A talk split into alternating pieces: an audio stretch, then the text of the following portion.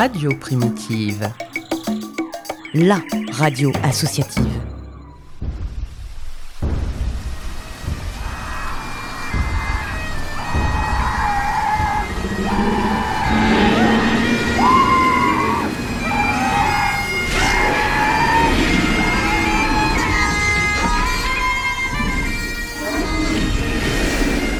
Jurassic Park, le format court qui t'en dit long sur la préhistoire de tes artistes préférés. Previously on Jurassic Park.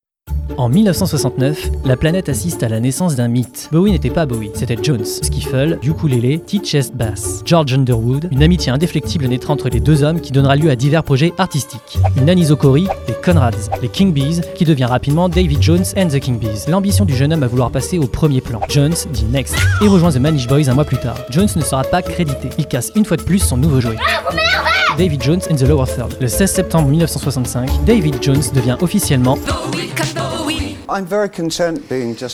Je veux dire que je ne voudrais pas simplement être l'interprète de chansons. Je ne voudrais pas d'ailleurs non plus coller à une seule étiquette musicale, dire que je ne fais que ceci ou cela. Bon. D'ailleurs, je voudrais bien interpréter d'autres rôles. Et avant de mourir, je voudrais faire quelque chose d'important pour le théâtre, pour le théâtre musical. Euh, mais je ne sais pas si ça va se faire dans l'année à venir ou peut-être un peu plus tard quand même. Enfin, euh, je fais plus de personnages, ça c'est quelque chose que j'aime faire. Vous pouvez pas vous en empêcher. Nous quittions donc dans l'épisode précédent David enfin Bowie en 1966 avec les Lower Third au moment de la sortie de leur second single Can't Help Thinking About Me, premier à sortir sous l'emblématique pseudonyme. C'est également le premier à sortir chez Pie Records qui les ont signés tout récemment sous la houlette de Tony Hatch. Pour ceux qui l'ignorent, Tony Hatch est l'homme derrière ce tube.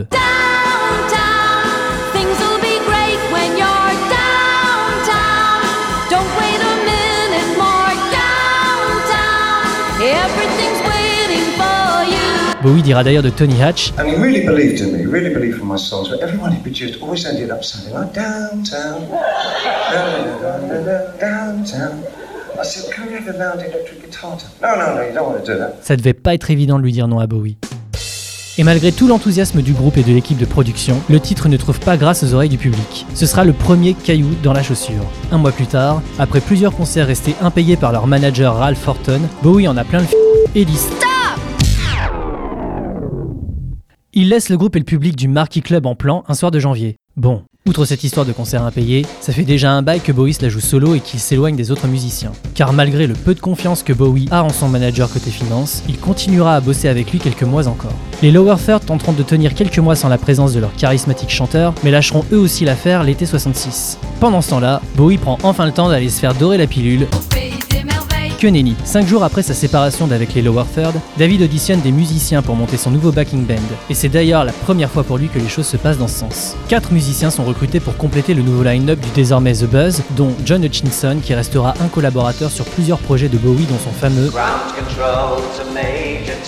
et toujours dans son envie de vitesse et de vie à plein tube, j'ai vraiment dit ça, le groupe se lance dans une série de concerts dès le 10 février. Leur répertoire est principalement constitué de titres composés par Bowie, mais contient aux surprises une reprise d'un titre qui n'est pas encore sorti. Oui, c'est possible. Il s'agit du morceau I'm Waiting for the Man du Velvet Underground, dont l'album n'en est qu'au stade embryonnaire. Nous sommes en 1966 et le mec avait déjà un coup d'avance. Il est intelligent cet enfant-là. Un mois plus tard, le groupe est déjà en studio et toujours sous la houlette de Tony Downtown. pour finaliser l'enregistrement du single Do Anything You Say.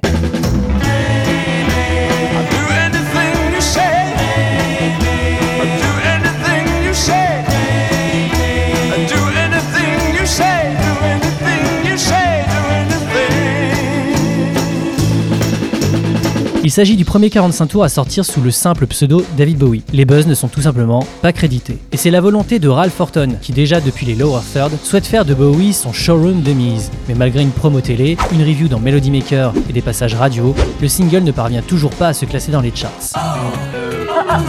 S'ensuit une tournée des clubs locaux où s'enchaînent concerts et DJ sets animés par Ray Peterson ou Bowie himself. J'aurais tellement voulu voir ça, entrecoupé de sessions d'enregistrement en studio pour travailler sur la suite. Et c'est le titre I Dig Everything que Tony Hatch pressent comme un possible hit, mais cette fois-ci, il prend les choses en main. La version des Buzz ne lui convenant pas, il fait remplacer tout le backing band par des musiciens en qui il fait confiance pour réenregistrer l'instrumental à sa sauce. Une sauce que Bowie n'appréciera guère d'ailleurs.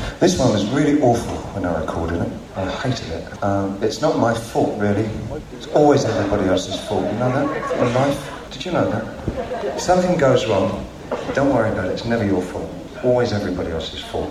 Very good rule to remember. In this case, it was poor Tony Hatch's fault. Downtown. Malgré tout le mal qu'il en pense, le single sort l'été 66, et comme vous pouvez le deviner, une fois de plus, il passe inaperçu. On en est déjà à 6 singles sortis avec 4 groupes différents à ce moment de l'histoire. Son contrat avec By Records touche à sa fin, le mec n'a pas fait un seul tube, on pourrait se dire, bon ben là, il arrête. Bah non, il retourne en studio à la poursuite du hit qui le fera grimper au sommet. L'Himalaya et les montagnes du Guatemala. Les maquettes sont présentées au manager d'une filiale de Decca Records, Deram, qui sont impressionnés par ce qu'ils entendent. Bowie signe enfin un contrat pour un album. Il s'écoulera près d'une année entre la signature du contrat et la sortie de ce premier long playing vinyl record. Et vous imaginez bien qu'un an en année Bowie équivaut à à peu près le double, voire le triple en année du commun des mortels. Dans un premier temps, les boss se disloquent progressivement dû à divers problèmes d'argent et de management qui frustrent les musiciens les uns après les autres. On va pas se mentir non plus sur ce point, le contrat pour l'album ne concerne en aucun cas un groupe, mais David Bowie tout court. Pour Dika, ça n'a finalement pas vraiment d'importance que le guitariste s'appelle Paul, Pierre ou Jack, Ou Raymond vu que pour les sessions d'enregistrement, ce sont les musiciens du label qui enregistrent les instrus quoi qu'il arrive. Pourquoi donc continuer à s'embarrasser plus longtemps d'un End the Buzz? En novembre 1966, le groupe est officiellement down. Dans un second temps, malgré un soutien de la part de la presse musicale, le second single solo de Bowie, Rubber Band, ne parvient pas, une fois de plus, à se classer dans les charts. Et même si le titre apparaît bel et bien sur le premier album, c'est dans une version complètement travaillée. La réponse de Bowie à tous ces flops qu'il enchaîne involontairement arrive en avril 67 avec la sortie d'un 45 tours en forme de grosse blague, The Laughing Gnome, qui illustrera parfaitement la conclusion de cet épisode. Les deux faces du micro-sillon sont élaborées pendant les sessions d'enregistrement de l'album, même si aucun des titres ne figure sur la tracklist, ce qui n'était d'ailleurs pas prévu. Quand Bowie arrive avec cette proposition en studio, le groupe et l'équipe de prod ont quelques réticences et commencent à grave péfli. Bowie expliquera qu'il s'agit d'un titre écrit pour les enfants, qu'il adore, et qu'ils vont adorer ce morceau. Comme d'habitude, difficile de dire non à Bowie. L'équipe enregistrera donc The Laughing Gnome et sa face B, et s'amuseront en réalité vraiment beaucoup à le faire. Chacun ira de son petit jeu de mots sur les gnomes pour fabriquer ce morceau hybride dans la discographie de Bowie. Et malgré tout le doute qui les habite, ils sont eux-mêmes surpris du résultat qui marche plutôt bien. La démo est envoyée dans la foulée sous le pseudo Les Rolling Gnomes. Franchement, j'aurais pas fait mieux. On verrait plus ça de nos jours, mais le single est effectivement bien pressé et bénéficiera même en Belgique d'un pressage avec photo de Bowie sur la pochette, ce qui est une première dans la discographie de l'artiste. D'ailleurs, C'est le moment d'en profiter. Un exemplaire est en vente sur le net pour la modique somme de 7999,99 euros. Le morceau, bien que bénéficiant de critiques plutôt positives, reste une fois de plus confidentiel et je pense que c'était un peu la volonté de son créateur bizarrement. Le 25 février 1967 sort enfin le premier véritable album de notre caméléon d'amour. Et même s'il ne s'agit pas de celui de la reconnaissance absolue, il s'agit d'un premier repère discographique pour les néophytes. Mais finalement, en creusant, on se rend compte qu'on est déjà bien loin des véritables débuts du David Jones des Manish Boys. Même si parfois ces deux épisodes avaient des airs de litanie, je vous ai épargné les détails sur les Hooker Brothers, les Riot Squad ou encore Turquoise. Mais faire ces épisodes m'aura permis de mieux comprendre l'engin et de l'appréhender autrement. De comprendre par exemple que le meurtre de son emblématique Ziggy Stardust un soir de juillet 73 était largement prévisible. Bowie n'aura eu de cesse que de détruire ce qu'il avait monté pour le remonter en mieux ou différemment la fois d'après. Pour lui, tout ça n'était qu'un jeu. Et c'est d'ailleurs intéressant de constater que le premier véritable album posthume de Bowie s'appelle Toys et reprend dans de nouvelles versions pas mal de titres pré-Bowie cités dans ses épisodes, comme s'il y avait une volonté de retourner aux sources et de cartographier son parcours artistique, comme un pied de nez ou une réponse à son cryptique et testamentaire Black Star, dernier album sorti de son vivant, où il met d'une certaine façon sa propre mort en scène en jalonnant les morceaux, la pochette et les clips d'indices énigmatiques qui lanceront les fans dans une quête dont la réponse est Toys. Bowie s'amusait des codes, il s'amusait de la frustration qu'il générait en tuant et ressuscitant constamment chacun des monstres qu'il créait. Bowie, c'était simplement un artiste complet. Il a dédié sa vie à la création. Et on peut encore s'attendre à de nouvelles surprises dans les années à venir car il avait tout prévu pour l'après, pour l'au-delà. Et c'est ça aussi la magie de Bowie. Le rideau n'est une fois de plus pas complètement tiré.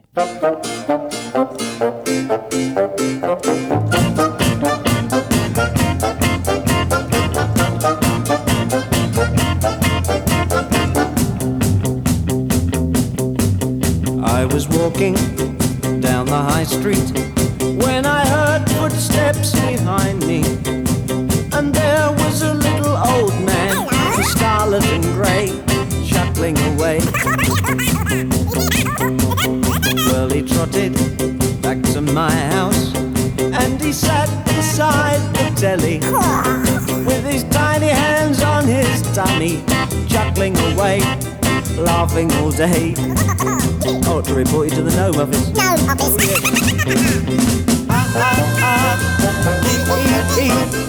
I'm a laughing gnome and you can't catch me. Ah, ah, ah, e, e, e. I'm a laughing gnome and you can't catch me. Said the laughing gnome. Well, I gave him roasted toadstools and a glass of dandelion wine. Then I put him on a train to Eastbourne, carried his bag, and gave him a fag. Have you got a light, boy? Here, where do you come from? No man's land. Oh, really? In the morning, when I woke up, he was sitting on the edge of my bed with his brother, whose name was Fred. He brought him along to sing me a song. All right, let's hear it. Yeah, what's that clicking noise? That's Fred. He's a metro gnome. Ah, ah, ah, e, e, e. I'm a laughing gnome and you can't catch me. Ah, ah, ah, e, e, e. I'm a laughing gnome and you can't catch me.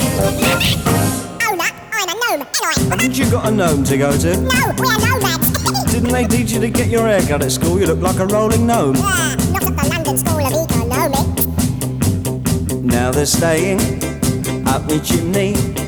And we're living on caviar and honey. Cause they're earning me lots of money fighting comedy pros for radio shows. It's the, uh, it's the gnome service, of course.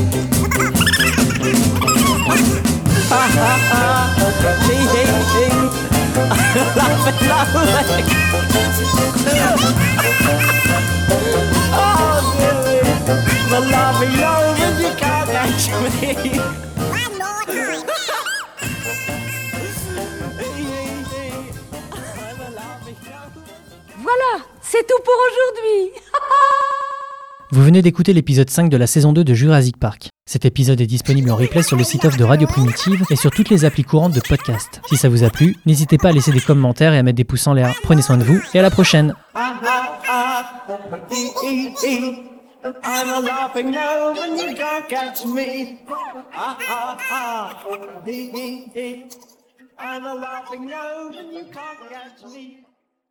Said the laughing.